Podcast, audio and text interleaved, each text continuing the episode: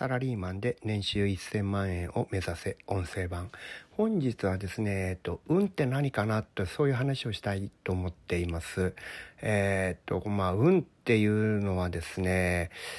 科学では全く解明されてないわけでそうですね私は子供の頃からですねそのえー、パチンコとかね、えー、麻雀とかああいったゲームをしていたわけですけどもあの頃にもその運というものが何なのかが解明できたらまあこれはノーベル賞もらえるんだみたいなそういう言説はあの頃からよく聞きましたね。で、えっ、ー、と科学の世界がいくらこの存在をね否定したくてもですねまあ実際にこう我々人間として生きてる中でこう人生を歩いているその中で運の存在をですね、えー、認識していない人っていうのは多分いないと思いますし、えー、もう人生のあらゆる場面でですねこの運というものが、えー、あなたにねいろんな影響を与えてるってことは多分間違いないんだろうなと思うわけですよ。でまあこれはそうですね他の基本編セミナーとか昔話していたことなんですけども例えばこう飛行機がもう何十年か前ですもう30何年前ですけども日航機がこう墜落したりしたわけですけどねあれでまあたくさんの方500何人の方がお亡くなりになってしまったわけですけどもあれ乗らなかった人もいるわけですよ。乗るはずだったのが乗らなくて済んだっていう人も実は何人もいまして、まあ、有名なところですと、えっ、と、明石家さんまさんは、実はあの飛行機もともと乗る予定でチケット持ってたんですね。ところがその前の日に、えー、仕事が終わってしまって、一日早く終わってしまったんですよ。で、えー、飛行機はその次の日のチケットを取っていたわけですけども、彼はその飛その飛行機に乗らずに、えー、飛行機をキャンセルして新幹線に乗ってその日のうちに大阪に帰ってきた。だから彼は飛行機に乗らずに済んで、えー、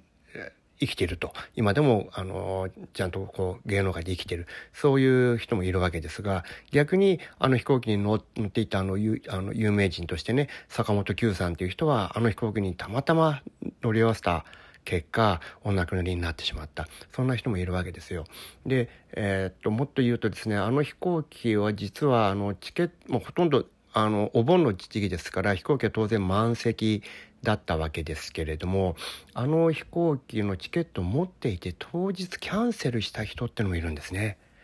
4名いるみたいです。でそれを追いかけたジャーナリストがいたわけですけどもまあ不思議ですよね。えっ、ー、とその飛行機をチケットを持っていてあれは真夏のお盆のハイシーズンですからチケット取るのもなかなか苦労するそういう時期のチケットだったわけですけどもそのチケットを当日になってこうキャンセルして、えー、難を逃れた人っていうのが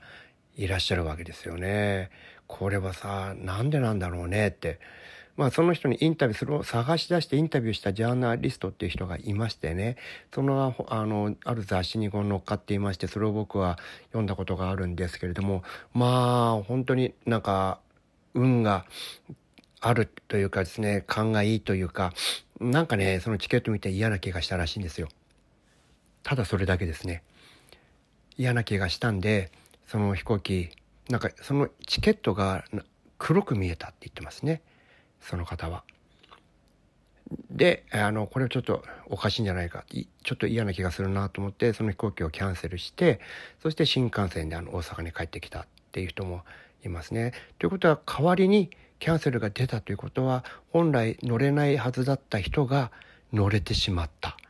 その人も当然あの飛行機その墜落してるわけですから大変な目に遭ったわけですよね。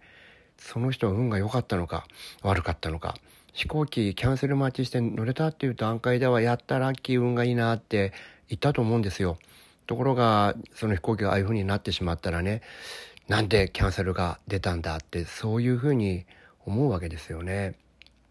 同じような事故というのはもっと前に昭和20年代ですけどこれは青函連絡船まあ今も青函連絡船ってほとんどの人は知りませんけれども青森と函館を結ぶ、連絡船が JR であったわけですね。あの頃は青函トンネルっていうのがありませんから船でこう行かないといけない。フェリーでですねトラックとか人を乗せて、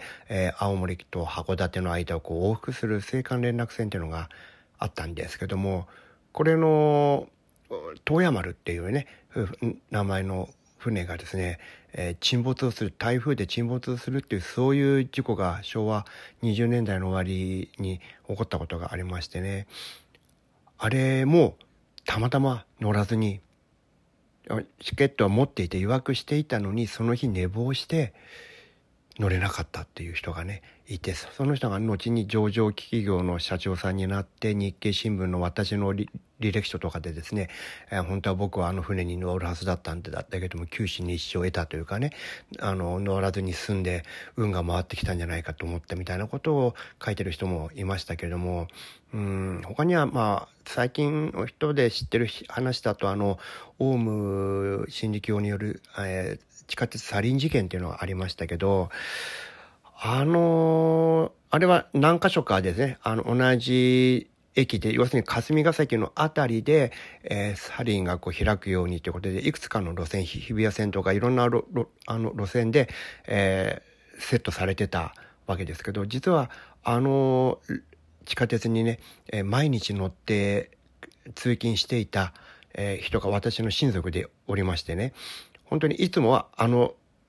地下鉄に同じ場所、えー、同じ車両の同じ椅子に毎朝、えーと、乗ってつまり並んでですね渋谷から出発するんですけども渋谷でしたがどっかからあの出発始発駅からですね彼は並んでこう毎日同じ時間の同じ車両の同じ座席に座るっていうルーチンで会社に通勤していたの人が私の親族でいまして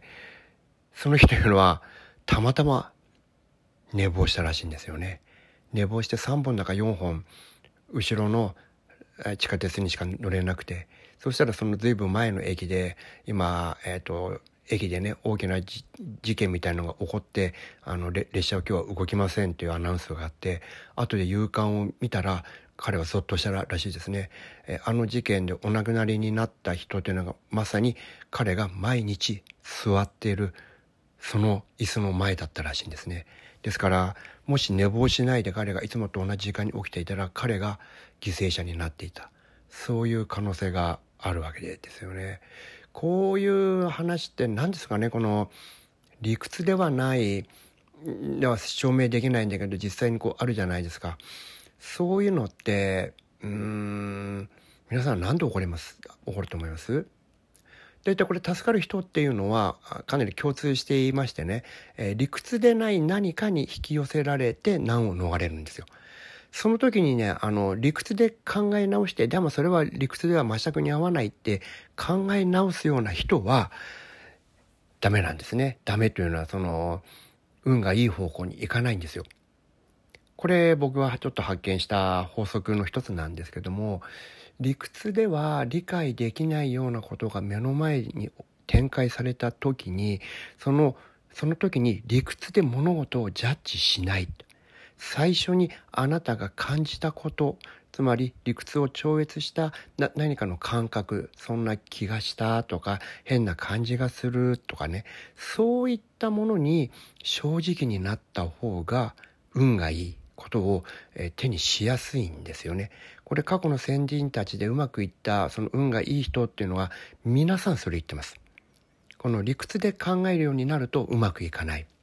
ていうふうに言ってますよね。つまりそれっていうのはなんとなくそんな気がするなそんな感覚じゃないかなと思うんですけどもそういう感覚をですね、えーと、大事にしてほしいなと思いますね。で、えー、そういう感覚を大事にしてそこを気にするようにするとですねだんだんあなたの中で理屈ではない何かの感覚が立ち上がってくる。それが磨き込まれてくるというかですね、えー、気づきが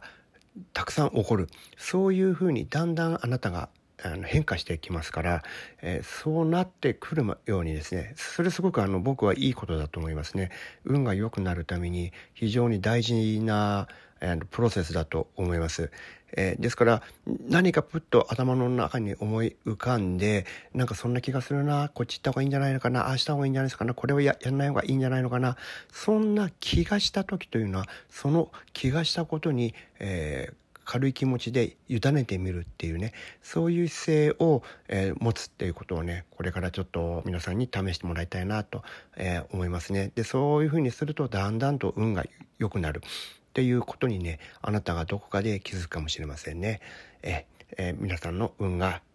良くなったらいいなと思いながらこんな話をしました。それでは今日も頑張りましょう。